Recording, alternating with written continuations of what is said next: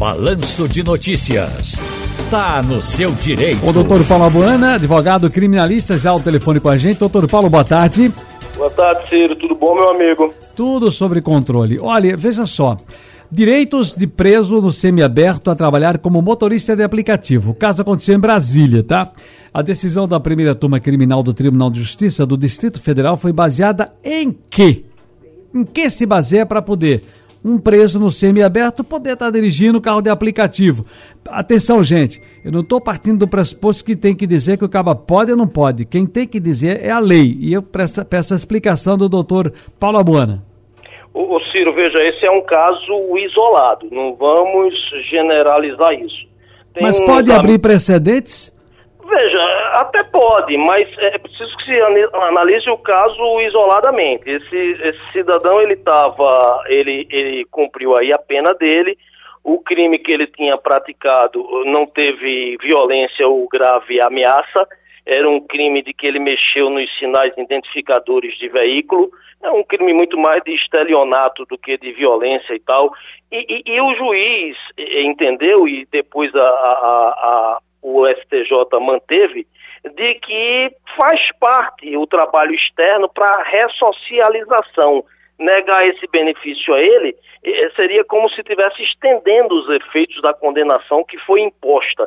Então, veja, é um caso isolado. Eu, eu compreendo que não é confortável você pegar um Uber, sei lá, até um táxi, e o cara está lá com a tornozeleira eletrônica porque é um ex-detento que cumpriu uma pena por estupro por violência e está no regime, na progressão de regime. Mas não é esse o caso.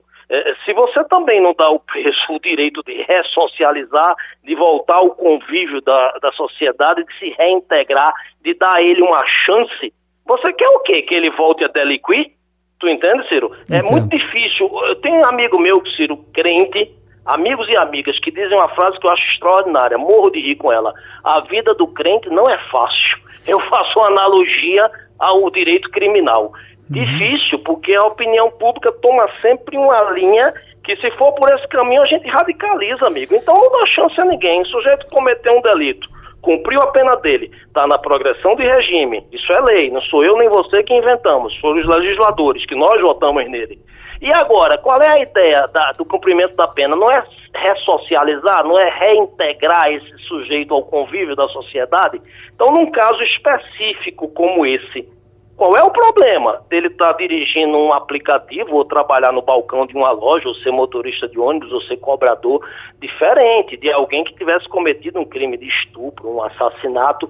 Aí você tem que analisar caso a caso, Ciro. Aí também a gente aproveita para dizer o seguinte: uh, como se rel relativizam as coisas nesse país? A gente está cansado de ver deputado ir para o Congresso para as assembleias por aí afora com tornozeleira, né? Pois é, prefeitos, é. prefeitos em, em prefeituras é. municipais com tornozeleiras. Deixa pra lá.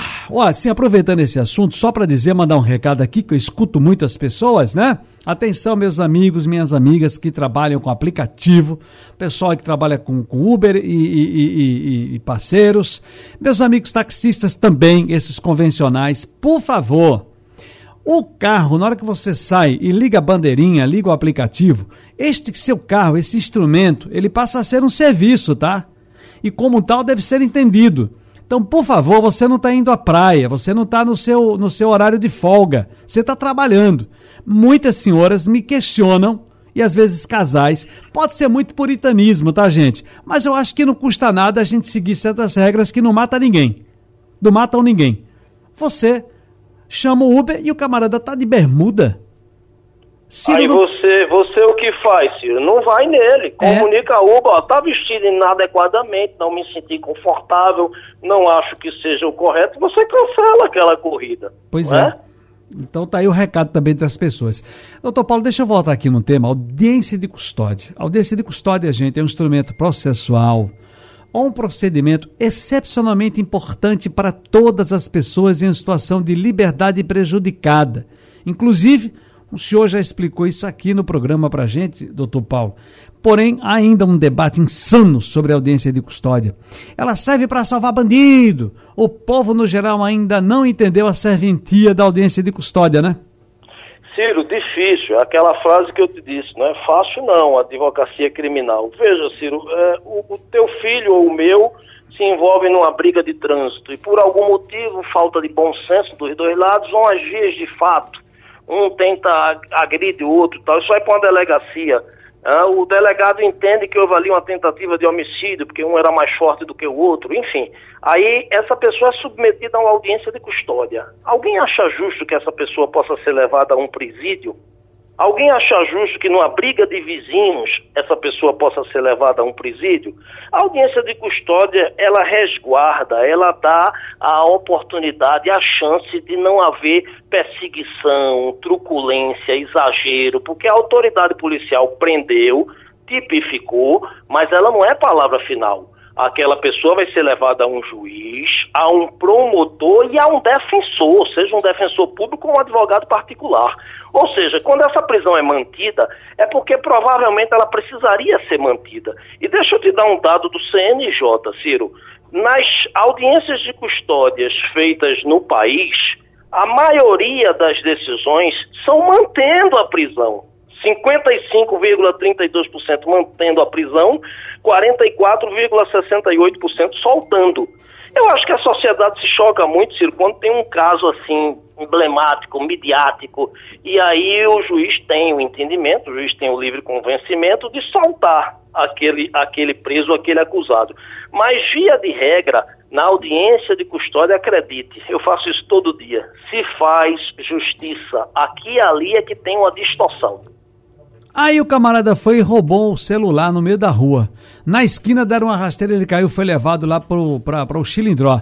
Final da tarde teve audiência de custódia, todas essa, todos esses essas medidas necessárias, o juiz, o promotor, um defensor público, tá todo mundo presente, ele é liberado, né?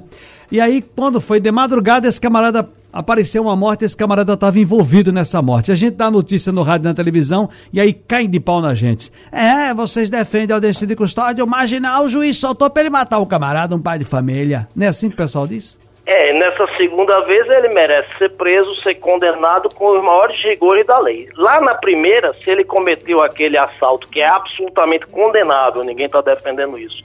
Se não teve violência, um, uma arma, alguma coisa, se ele era primário, se ele nunca foi preso, se não um histórico de uma ficha policial dele, a justiça deu a ele a chance de responder aquele processo. Ele não está livre, não. Responder aquele processo em liberdade. Se esse mesmo camarada, no caso que você disse aí, é, é, é, na mesma noite se envolve, aí acabou, ele não tem mais chance nenhuma. Ele vai ser condenado pelo crime de homicídio e vai pegar aí no mínimo, no mínimo, 12 anos de prisão em diante. Gosta São de... casos isolados. Gosta de rosquinha de coco? Muito bom, e com um cafezinho desses que Romualdo fala aí todo dia, é show, né? Vai sair agora que Val já disponibilizou aqui a rosquinha. É de Geraldo Freire, né, essa rosca? Ui, abrir a gaveta do chefe, do mestre. Um abraço, doutor Paulo. Tchau, tchau. Grande abraço, obrigado, amigo.